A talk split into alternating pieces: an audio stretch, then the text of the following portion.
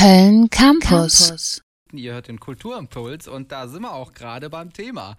Denn im Moment leben wir ja alle in einer Pandemie und das bedeutet vor allem eins, viel Zeit alleine zu Hause verbringen. Ich glaube, damit ist an manchen Tagen leider automatisch vorprogrammiert, dass man mehr Zeit am Smartphone verbringt.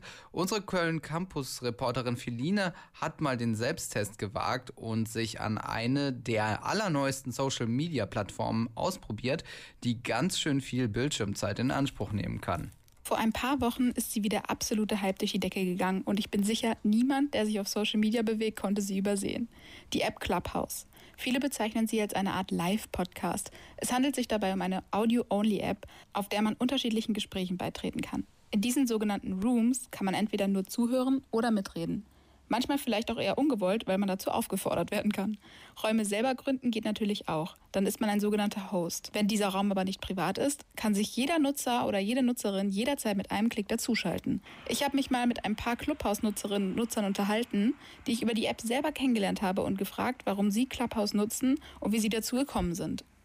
Ich habe mir Clubhouse gar nicht bewusst runtergeladen. Ich wurde eingeladen, habe auf den Link geklickt und dann bin ich auf einmal auf die App gekommen ich das äh, runtergeladen, aber war gar nicht eingeladen. Also ich wusste ja gar nicht, wie die App funktioniert. War ein bisschen irritiert. Neu, Neugierde. Das Interesse am, am Unbekannten irgendwie, weil dann, dann noch dieser Exklusivitätsfaktor, das hat es irgendwie spannend gemacht. Die App hat nämlich einen dicken Haken. Man braucht eine Einladung oder muss auf der Warteliste stehen und von jemandem, der die App bereits hat, quasi bestätigt werden. Und ein weiterer großer Kritikpunkt, sie ist derzeit nur fürs iPhone verfügbar. Trotz dieser Mängel hat sich die App am Anfang aber gefühlt schneller rumgesprochen als jede neue Corona-Schutzverordnung. Am Anfang hat es ein bisschen überhand genommen. Am Anfang war es, war es echt, der erste Tag waren es irgendwie sieben Stunden, dann ein bisschen viel, aber jetzt hat es nachgelassen, muss ich sagen. Ich habe auch selber gemerkt, wie krass die sogenannte FOMO, also Fear of Missing Out, bei mir selbst zum Vorschein kam. Ich habe auf einmal ein Gefühl bekommen, was ich im kompletten Jahr von Corona nämlich ganz und gar nicht mehr erlebt hatte, etwas zu verpassen. Denn es könnte ja gerade über irgendwas Wichtiges gesprochen werden und man ist selber nicht dabei. Gerade die Räume, in denen Prominente oder auch Politikerinnen und Politiker als sogenannte Speaker vertreten sind, gehen oft durch die Decke und bekommen tausende Zuhörerinnen und Zuhörer. Philipp Amthor hat zum Beispiel nachts vor 4000 Menschen das Pommernlied gesungen und auch Politiker wie Bodo Ramelow standen wegen eigener Aussagen in Clubhouse-Rooms in der Kritik. Blöderweise gab es nämlich dann auch Mitschnitte der Aussagen, auch wenn das eigentlich laut den Nutzerbedingungen verboten ist. Diese besonderen Talks sind demnach nicht nur mir in Erinnerung geblieben. Polit-Talks, wo es gerade um die, um die Ministerpräsidenten ging und dieses, was die von sich geben. Und auch diese ganzen Talks, wo es darum ging, ah, darf man das zitieren, darf man das nicht zitieren, geht das gegen die Pressefreiheit. All das hat für Aufmerksamkeit gesorgt. Insgesamt neigt man außerdem dazu, sich innerhalb der App in einer ganz bestimmten Bubble zu bewegen und sich mit denselben Inhalten zu beschäftigen, die man eventuell auf anderen sozialen Medien auch schon die ganze Zeit konsumiert. Dieses Bubble-Konzept bringt auch irgendwie gewisse Gefahren mit sich. Denn da es ja keine Clubhouse-Polizei oder sowas in der Art gibt, besteht natürlich auch für Verschwörungstheoretiker oder fremdenfeindliche Personengruppen die Möglichkeit, sich schnell miteinander zu vernetzen oder Talks zu gründen. Es werden auf der Startseite nämlich generell in erster Linie Rooms angezeigt, in denen Menschen sprechen oder auch zuhören, denen du selbst halt folgst. Und nach der Registrierung wird man sowieso als allererstes nach Interessengebieten gefragt. Die App hat außerdem noch andere Nachteile. Sie ist nicht barrierefrei, also beispielsweise können Gehörlose die App nicht nutzen. Und auch die Sache mit dem Datenschutz steht in Diskussion. Aber eins muss man der App lassen, egal ob Polit-Talk oder ganz normaler Netzwerkroom, man hat echt das Gefühl, den Leuten ganz nah zu sein, auch wenn man sich eigentlich gar nicht kennt.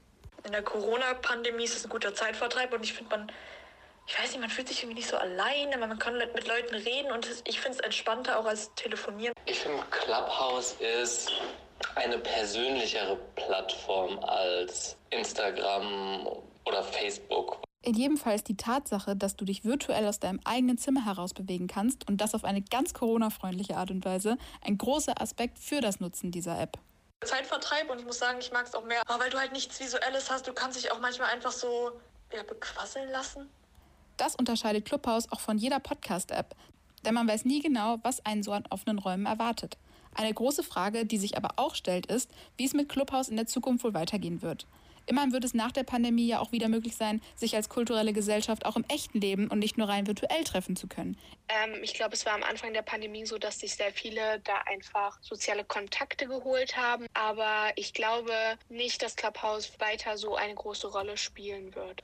Ich glaube, nach der Corona-Pandemie wird Clubhouse nicht mehr so erfolgreich sein, weil ich einfach davon ausgehe, dass äh, die Leute, die jetzt in Clubhouse äh, kommunizieren und miteinander reden, ähm, sich dann auch in Real Life treffen wollen. Es könnte auch eine größere Rolle spielen irgendwann. Große Rolle hin oder her, aktuell beschreiben viele die neuartige App vor allem so. Ein soziales Medium mit Entertainment-Faktor, finde ich. Es ist wie so abends in die Kneipe gehen und, und einfach abschalten und mit Leuten reden. Das grundsätzliche Konzept der App ist ja tatsächlich interessant und vor allem neu. Plattformen für Fotos und Videos kennen wir ja bereits, aber hier geht es wirklich um die reine Stimme, wodurch die App deutlich authentischer ist. Denn dadurch kann man ja an seiner eigenen Erscheinung wenig bearbeiten, wie beispielsweise beim Foto auf Instagram oder so. Es geht ausnahmsweise mal nicht um rein optische Selbstdarstellung, wie man es von den meisten sozialen Netzwerken ja gewöhnt ist. Allerdings sind die meisten Clubhouse-Accounts direkt mit Instagram verknüpft, sodass es nur ein paar Klicks benötigt, bis auch das wieder eine Rolle spielt. Einen Platz in unserer gesellschaftlichen Kommunikation hat die App auf jeden Fall jetzt schon, wenn auch bisher nur für iPhone-Nutzerinnen und Nutzer. Vielen Dank. Vielen Dank, Feline, für den kurzen Überblick äh, zur neuen Audio-Only-App Clubhouse. Hier bleibt auf jeden Fall spannend, wie sich das so in Zukunft weiterentwickelt. Was passiert zum Beispiel, wenn die App für alle Smartphones zugänglich wird und welche Formate etablieren sich über die Zeit hinweg? Ist sie nur Corona-Zeitvertreib oder doch ein langfristiges soziales Netzwerk? Die App ist auf jeden Fall nur so, nur so gut wie das, was die User und Userinnen eben selbst daraus machen www.kölncampus.com www